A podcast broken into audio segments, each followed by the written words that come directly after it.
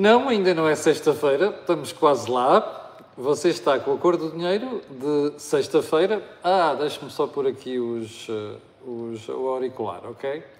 Bom, mas eu, você está com a cor do dinheiro dia 20 do ano de graça, 2023. O meu nome é Camilo Lourenço e, como sabe, todas as manhãs estou aqui para lhe analisar a economia e a política nacionais. Bom, mas também aquilo que se passa lá fora é que nos diz diretamente respeito. Eu gostava que você olhasse com algum detalhe, algum cuidado para os jornais espanhóis dos últimos dias, que é para você ver o paralelismo entre o disparate que está a passar aqui e o disparate que está a passar em Espanha, nomeadamente com a história da habitação. Mas amanhã vou-lhe dar alguns pormenores. Em todo caso, um, como a agenda é muito comprida, deixe-me só um, fazer, fazer aqui referência às habituais notas e depois já vamos ao programa de hoje. Uh, a principal nota de hoje é fazer o disclosure habitual, que faz sempre. Este canal tem uma parceria com a Prozis, o que significa que quando você for ao site fazer compras, ali na saída está uma coisa que diz cupom promocional e escreve lá Camilo, sai lá com o desconto de 10%. Atenção que em abril uh, há promoções especiais, que é o mês de aniversário da Prozis. Uh, a desta semana é muito interessante, dê lá uma olhada. Eu costumo pôr aqui sempre os links e a informação a seguir, e hoje não será uh, exceção. Ora bem, perdão, feito, elegia, perdão, feito, feito os, os devidos avisos e as devidas notas, and without further ado, let's do it. Período antes da ordem do dia. Vamos começar pela banca e pelo impacto um, na economia. Ontem houve um evento patrocinado pelo jornal, aliás, patrocinado, um, criado pelo Jornal de Negócios, onde estiveram alguns banqueiros. O, o, o presidente do BCP, o, o, CEO do BCP, Miguel Maia, que é uma pessoa que eu tenho muita estima, uh, pela competência que tem, devo dizer, um, e não é por ser o meu banco, é? é? é mesmo pela competência de Miguel Maia, um, o, o, Miguel Maia disse ontem uma coisa muito importante que está a escapar ao radar de alguns banqueiros. Os banqueiros têm tido uma dificuldade em falar uh, da situação provocada pela atual, pela, pela, atual conjuntura económica. E não é só a inflação, não é só uh, uh, o, o, problema que isto está a criar com o custo de vida e o impacto nos rendimentos das pessoas, é outra coisa que é uh, a subida das taxas de juro e o impacto que isto começa a ter um, nas uh, famílias e também nas empresas. Ora, foi um aspecto que foi realçado por Miguel Maia. Um, quando nós dizemos aqui muitas vezes que o BCE vai ter que subir taxas de juro, isto não é por prazer, não é? Porque as taxas de juros têm um impacto grande na economia, mas uh, e provoca sempre agitação, provoca sempre um problema. E, e porquê? Porque começa a obrigar quem está ali na franja, das, uma, fecha, das duas uma fecha a porta, ou então despede pessoas, ou então começa a reduzir custos e por aí adiante. É verdade que separa o trigo do joio, mas acaba por ter um impacto na economia, nomeadamente um impacto social. Eu arrisco dizer que este fenómeno ainda não chegou ao fim. E, portanto, como nós vamos ter ainda mais subidas de taxas de juros por parte do BCE, com probabilidade disso acontecer já até, ao, até meio do verão, apesar das previsões de alguns políticos, vamos falar sobre isso a seguir, é caso para dizer que é preciso estar atento a isto, porque como já percebeu, o governo diz que está tudo bem, não é? Para o governo está tudo bem, não há problema nenhum, não há crise social, não há nada. Bom, ponto seguinte. A TAP tem muita gente a pôr-se em bicos de pés, digo eu. Ontem eu estava a ouvir uns certos do, do representante da Comissão de Vencimentos, ou lá o que é, da TAP, um tal de Tiago Aires Mateus, que a certa altura parecia que era o rei da, da cocada que dizia assim: não, na comissão onde eu estiver, a gente nunca aprovará este tipo de, eh, de benesse. A comissão de acompanhamento não se pronuncia sobre prémios da TAP. Portanto, fechou o zip. Tem alguma coisa a dizer sobre vencimentos? Diz, mas em geral, aquilo que é a sua competência. Só mais um pormenor. Um, mas ainda não percebi muito bem qual é que é o problema dos prémios. Os prémios são uma coisa fundamental na economia e nas empresas, não é? é a forma de encorajar as pessoas a atingirem resultados. Não, não percebo isto. Ah, aqueles prémios estão mais mal atribuídos. Isto é outra história, não é? Se quer falar sobre isso, fala sobre isso. Uh, e já agora uma coisa, também não percebo muito bem qual é a teoria de alguém foi despedido não tem direito a bónus. Então, mas espera aí o desempenho. O, os bónus estão relacionados com o despedimento? Não, é que o despedimento pode ser uma, uh, uma desculpa para justificar outras coisas, como parece claramente aquilo que aconteceu com o caso de Fernando Medina, António Costa e o despedimento da senhora Cristina Wittner e do senhor Manel Beja, não é? convinha que as pessoas se exissem aos seus sapatinhos. Porem-se em bicos de pés fica mal. Porra! Não é? Fartos disto, pá. Bom, a entrevista de ontem à noite na RTP3 a Pedro Santana Lopes é o ponto seguinte. Eu registrei várias coisas.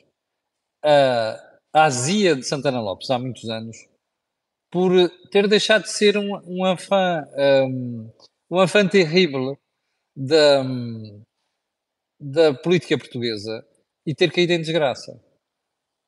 Se calhar era bom, não era mau as pessoas recordarem a Santana Lopes que ele caiu em desgraça, não foi por causa do resto das pessoas, nem do, do povo. Caiu em desgraça por causa dos disparates que fez. E continua a pagar por isso. É justo? Não sei, mas convém. E porquê é que eu digo isto? Porque Pedro Santana Lopes foi onde à televisão mostrar que quer ser candidato presidencial. Aliás, há uma, uma frase dele elucidativa que mostra isso mesmo, confirma isso mesmo. Não há mal nenhum nisto. Agora, qual é o problema de Pedro Santana Lopes? É que ele, como já percebeu, tem uma série de pardais que já chegaram à frente, não é? Há um que parece que tem, mas não diz. Uh, Henrique Gouveia Mel, almirante e é responsável pelo sucesso das vacinas. Uh, há outro que semanalmente faz uns fretes monumentais ao governo, ou que não é semanalmente, é semana sim, semana não, que se dá pelo nome de Marcos Mendes, ok? Na SIC Notícias. E depois há outro, que é Augusto Santos Silva, que se anda aí a passear como se não fosse Presidente da Assembleia da República, mas já fosse Presidente da República, inclusive em atos oficiais, que eu já disse aqui que nunca, a ele nunca darei o meu voto. Um, e agora vou-lhe vou, vou dar, vou dar mais uma que eu não vou dar o meu voto. Um, e é natural que Pedro Sandro Lopes queira tirar isto, mas se calhar devia fazer uma estratégia um bocado mais inteligente. Uma das coisas que ele, onde ele está a cometer erros mostrou ontem na RTP. Uma certa altura começou a elogiar Fernando Medina e foi para ali fora. E uma das coisas que disse sobre Fernando Medina foi que um, Uh, ah, a propósito de Fernando Medina e das cativações, acabou a criticar Mário Centeno. E dizia eu, quando estava na, na, Santa Casa, percebi o efeito durante a pandemia das cativações, estava lá ainda Mário Centeno. Um, eu, eu acho que, das duas, uma, ou alguém não está a fazer bem o trabalho ao Pedro Santana Lopes, ou então ele próprio não está a fazer. Porque as cativações de Fernando Medina são piores do que as de Mário Centeno. Ou seja, você diz assim no início do ano, isto está cativado, 2 mil milhões, 3 mil milhões. E depois, durante o ano, vai descativando. Os números mostram, a execução orçamental mostra que os números de Fernando Medina são piores do ponto de vista de descativação do que são os de Mário Centeno. Não sei se alguém no, na entourage de Pedro Santana Lopes percebeu isto e, e, e, já lhe explicou. Mas se não explicou, porque já é a segunda vez que eu vejo Santana Lopes meter este erro, convém que a malta investigue o próprio Santana Lopes. Mais uma coisa. Em uma certa altura, Uh, quando o jornalista já estava, já se ria e tal, quando o Vitor Gonçalves, aliás, excelente entrevista do Vitor Gonçalves, uh, já se ria, um, uh, o Fernando, Santana Lopes começa, começou a criticar, aliás, criticou António Costa pela política seguida durante a pandemia na área da saúde, nomeadamente uma crítica certeira à questão das PPP na saúde e por aí adiante. E, como sabe, é uma matéria cara aqui à cor do dinheiro. Mas, espera aí, eu lembro de uma entrevista há poucos dias, talvez duas semanas, do próprio Sandro Lopes, em que estava a elogiar António Costa por causa do que fez durante a pandemia. Pá, isto, está a ver? Um dia é uma coisa, outro dia é outra coisa. Se Santana Lopes quer ser candidato presidencial, quer ser levado a sério, primeiro tem de analisar as matérias como deve ser. Em segundo lugar, não pode andar uma semana a criticar o primeiro-ministro, na outra semana a seguir a elogiar. Eu pessoalmente acho que o governo fez um péssimo trabalho durante a pandemia.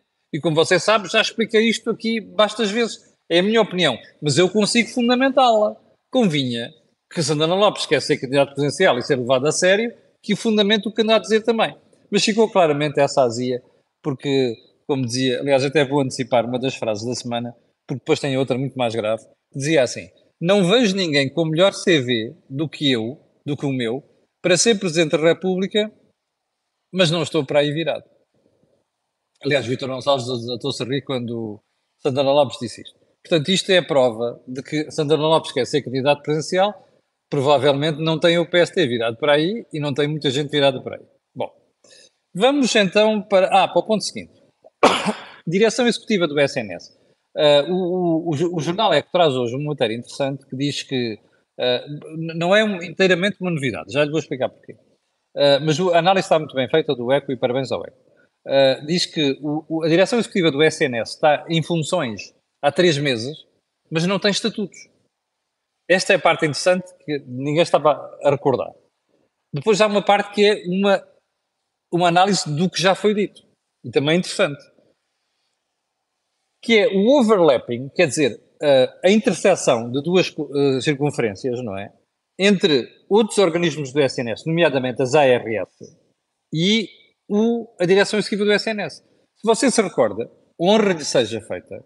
Isto foi uma crítica feita pelo Sr. Presidente da República quando se criou o SNS e quando ele promulgou o diploma. Ora, porquê é que eu trago isto? Não é por repetição.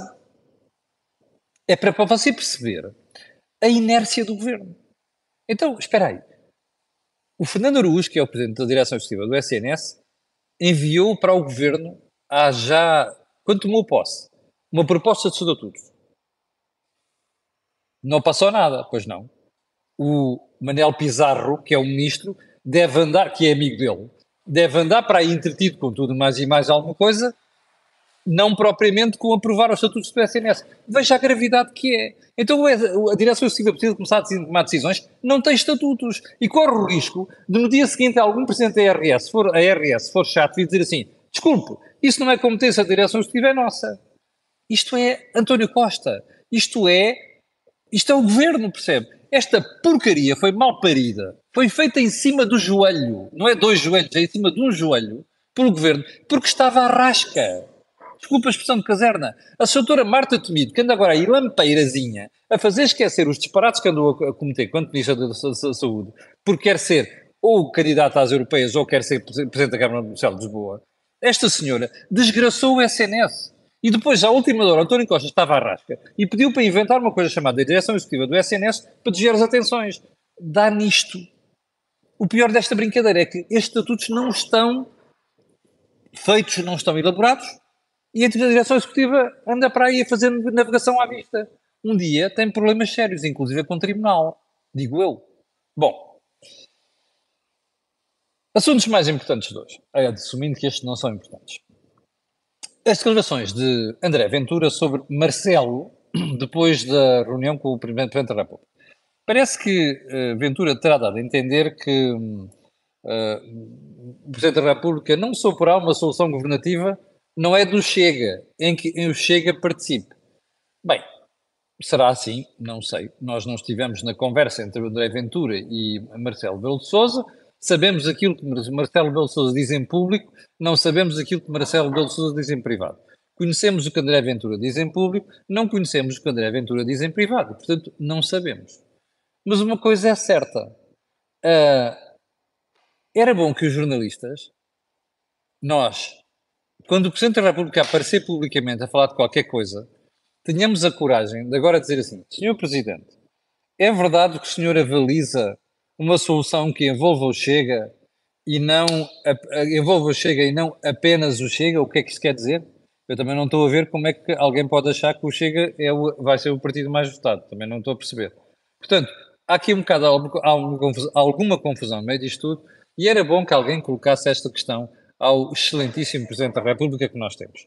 Ponto seguinte, uh, como sabe, o Partido Socialista está nas suas sete quintas, está a celebrar os 50 anos do partido. Eu já lá vou isso, mas uh, no meio deste folclore todo, uh, ontem António Costa disse que vinha, via com bons olhos, ou que era bem-vinda, a compra da TAP pela Lufthansa. Isto é o grande sonho de António Costa desde que ele percebeu. Aliás, não é que ele percebeu.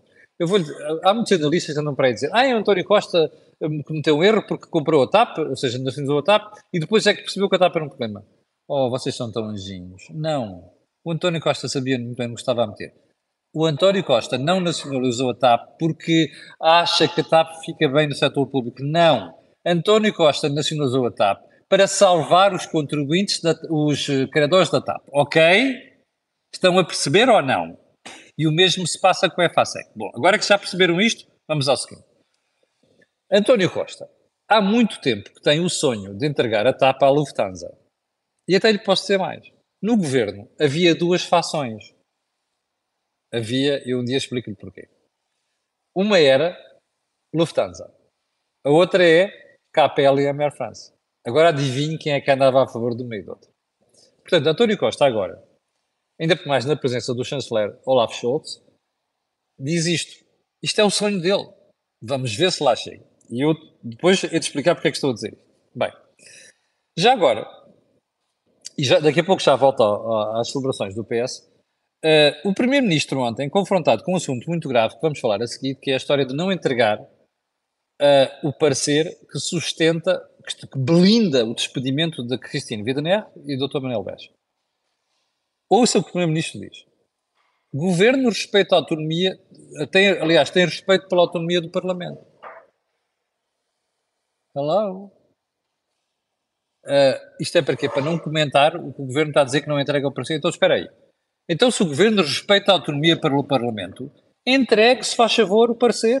António Costa está a utilizar esta nuvem, esta cortina, para não ser arrastado para o lamaçal. Lamaçal que ele criou com a TAP. E Lamaçal, que é Ministra dos Assuntos Parlamentares, ou lá como ela, que, qual é o título dela, Ana Catarina Mendes, ontem, dava a desculpa, desculpa mais esfarrapada possível para não entregar o parecer. Bom, eu acho que o Governo se vai entalar, porque a generalidade dos, dos juristas que eu já ouvi diz que o, o, Governo incorre em crime de desobediência. Isso é os estatutos da CPI. Vamos ver como é que vai descansar a bota. Não atirem areia para os olhos respeita a autonomia do Parlamento. Ótimo, então entrega a porcaria do parecer. Bom, e é que existe. Ponto seguinte. O Presidente da República faz o mesmo. Eu ontem disse aqui, então coloco, okay, coloco a questão ao Presidente da República. Felizmente ontem uns jornalistas com o microfone e tal, Presidente da República, então, ah, o Presidente da República não se mete naquilo que é do Parlamento. O que é que o Presidente da República se mete? Nas, nas selfies? Nos disparates? a comentar a saúde de quem está internado num hospital e teve um acidente, não sei quando, já me vimos fazer? É isso? É para isso que serve o Presidente da República. Este tipo é uma nulidade. Desculpa a expressão. Este senhor é uma nulidade. Nunca devia ter chegado a Presidente da República e eu penitencio porque votei nele. Bom, ponto seguinte. Os novos apoios, eh, por acaso era para ter pegado nisto ontem eh, e depois acabei por, por me passar. Eh, é claríssimo e já agora vou dar os parabéns ao público que pegou nisto. O, isto é manchete, o público de hoje diz assim: novo apoio do governo. Ok? Ouça, leia bem isto. Novo apoio do governo vai beneficiar quem recebe pensões mais elevadas. O aumento de 3,57% dá rendimentos superiores aos previstos na lei, em especial nas pensões mais altas. Está a ver como é que isto se faz? Agora, a pergunta é esta: o governo sabia disto quando montou aquele mecanismo? Ou fez tudo em cima do joelho e não percebeu o que ia acontecer. É que qualquer das situações é grave. Se sabia qual era o efeito, isto é grave. Porquê? Porque repara uma coisa, quem tiver 5.900 e não sei quantos euros de pensão vai ter aumentos. Pá, eu, acho, eu acho isso inacreditável, repara. Como é que você, se quer ajudar pensionistas, mas vai, vai estourar dinheiro do, da, da Segurança Social nas pensões mais elevadas? E vão ter os maiores aumentos? Desculpa, isto é o quê? Segunda questão. Como você sabe, ainda há bocado pus um artigo aqui na, na página, pus um artigo na página do Facebook do João Miguel Tavares sobre o mesmo assunto. Um, a, a, segurança social é uma das preocupações cimeiras deste canal. As do Estado, CGA, e da Segurança Social, que é os privados. É assunto cimeiro aqui, preocupação. Estes senhores é prego sobre prego no caixão da Segurança Social, do sistema de pensões. É claro que isto depois nunca vai falir, porque eles vão o que é que vão fazer? Ou reduzem as pensões mais tarde, quando o problema chegar, ou então vão buscar com outros impostos o que vai faltar. E daqui a pouco nós estamos afogados em impostos. Isto é o que o governo está a fazer. Eu só tenho uma pergunta. Esta história de beneficiar quem tem pensões mais elevadas é socialismo? É isso? É socialismo? Pá, responda você. Cortesia de António Costa, Primeiro-Ministro, que está a rasca, a rasca preocupadíssimo com a queda nas sondagens como já expliquei aqui várias vezes. Ponto seguinte. Matéria que eu já tive para tratar na semana passada, porque tenho tido o alerta de muitos, muitos professores do setor público. as escolas públicas estão a perder alunos. Não, não é para o próximo ano. Já está a acontecer este ano. Há pais, e não são tão poucos quanto isso, porque já é visível em certas escolas, os pais estão a pegar nos filhos e a meter em escolas privadas. Hum? Quem não está a pegar nos filhos e pôr nas escolas privadas está a pegar nos filhos e pôr naqueles um, ateliês de explicações, explicações, entre aspas. Não é difícil de adivinhar porquê, pois não.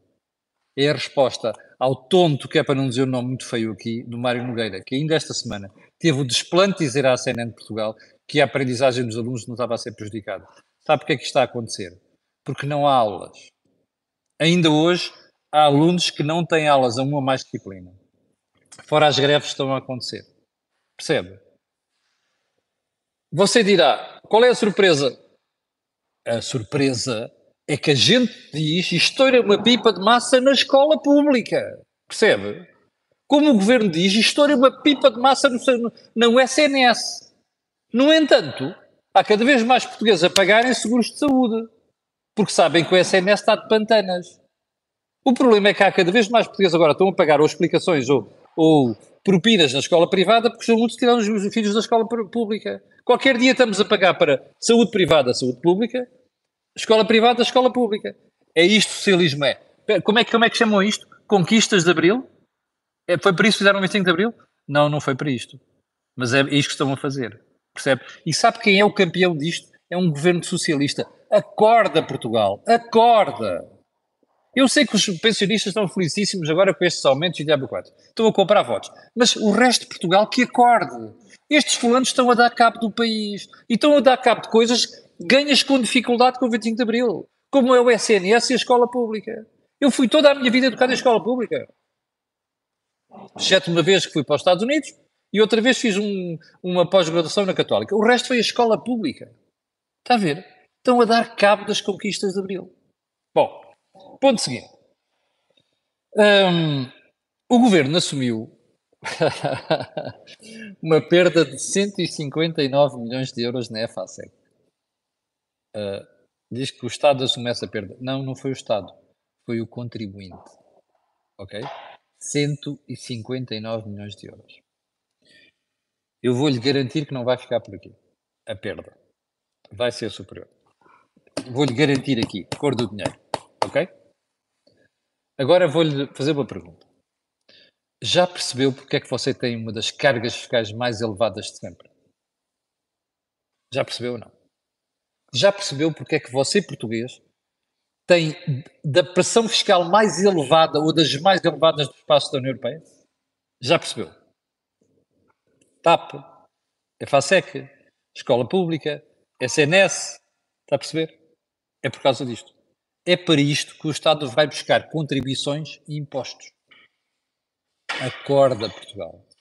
Estão a dar cabo da economia e do país. Você vai acordar em 2026 com a carga fiscal acima de 37%. Percebeu? 37% do produto interno bruto. Isto é inaudito. E vem pela mão de um governo socialista. Não é Vítor Gaspar, nem Passos Coelho, nem Troika é António Costa. Bom, ponto seguinte.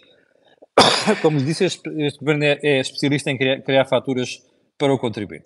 Vamos então, e já estamos a ficar sem tempo, para o assunto TAP. Mas porquê que o governo não assume a divulgação de um parecer? Repara uma coisa. Eu, eu, eu aceito. Ah, o governo diz que é para salvaguardar interesses públicos. Aquela cara de pau da Ana Catarina Mendes a dizer isto salvaguardar interesses públicos. Qual é o interesse público aqui? Eu pensava que o interesse público era o povo ficar a conhecer o quão blindada está a decisão do governo. Que eu tenho cada vez mais dúvidas. Eu pensava que isto é que era interesse público. Interesse público sonegar documentos com critérios formais, estilo vocês estão a analisar 2020 a 2022, mas olha, os gastos foram despedidos em 2023. Mas o que é isto? You can do better, não é? Pá, conseguem fazer melhor. Se calhar não conseguem. Bom, eu sei que alguns partidos já começaram a colocar esta questão. Mas ontem, ao falar com algumas pessoas, eu próprio já comecei a ter dúvidas. Existe mesmo parecer? E esse parecer está blindado, como disse o governo? Mas, se calhar tem blindagem igual àqueles blindados russos da Segunda Guerra Mundial que estão a ser usados na Ucrânia. Que vem um dronezinho, lança uma granada e abre um buraco na chaparia. Se calhar tem esse. Bom, isto é para o caso de haver mesmo parecer. É que eu já começo a duvidar com muita gente que, acham, que haja um parecer. E isto é inexplicável, percebe? Porque isto é mesmo interesse público. Eu, eu assumiria que o governo não pode divulgar pormenores da negociação da TAP com outras empresas europeias. Ok? Vão comprar. Isso eu percebo. Agora, o parecer que sustenta dois experimentos que nos podem custar 3 milhões e picos de euros, isso já não aceito. Não sei se alguém no governo quer ser acusado de desobediência qualificada. Hum, que é crime. Se calhar estão mesmo a merecê-las. Já agora, um, antes de nos irmos embora, uh, quero só manifestar aqui a minha estranheza porque o, o ECO dá, dá hoje uma notícia de que o Banco de Portugal está a preparar um novo MBWay. Mais abrangente, não sei como. O Banco de Portugal? Ah, esperem, no âmbito de quê? Supervisão? O, desculpem. O Banco de Portugal devia estar ocupado a fazer outras coisas. Acho eu. Devia deixar estas tarefas para as CIBs e outras coisas. Arranjem um consórcio de bancos para fazer isto. O Covid e a, a CIBs a fazer isto. O Banco de Portugal? Valha-me Deus. Bom, já ouvi uma das frases desta semana. Pedro Santana Lopes, não vejo ninguém com melhor CV do que eu para ser Presidente da República, mas não estou para aí virado. Esta é uma das primeiras. É a primeira. A segunda sabe qual é que é? Que eu ouvi ontem também. Prefiro um governo do PS, mesmo com erros, a um governo do Chega.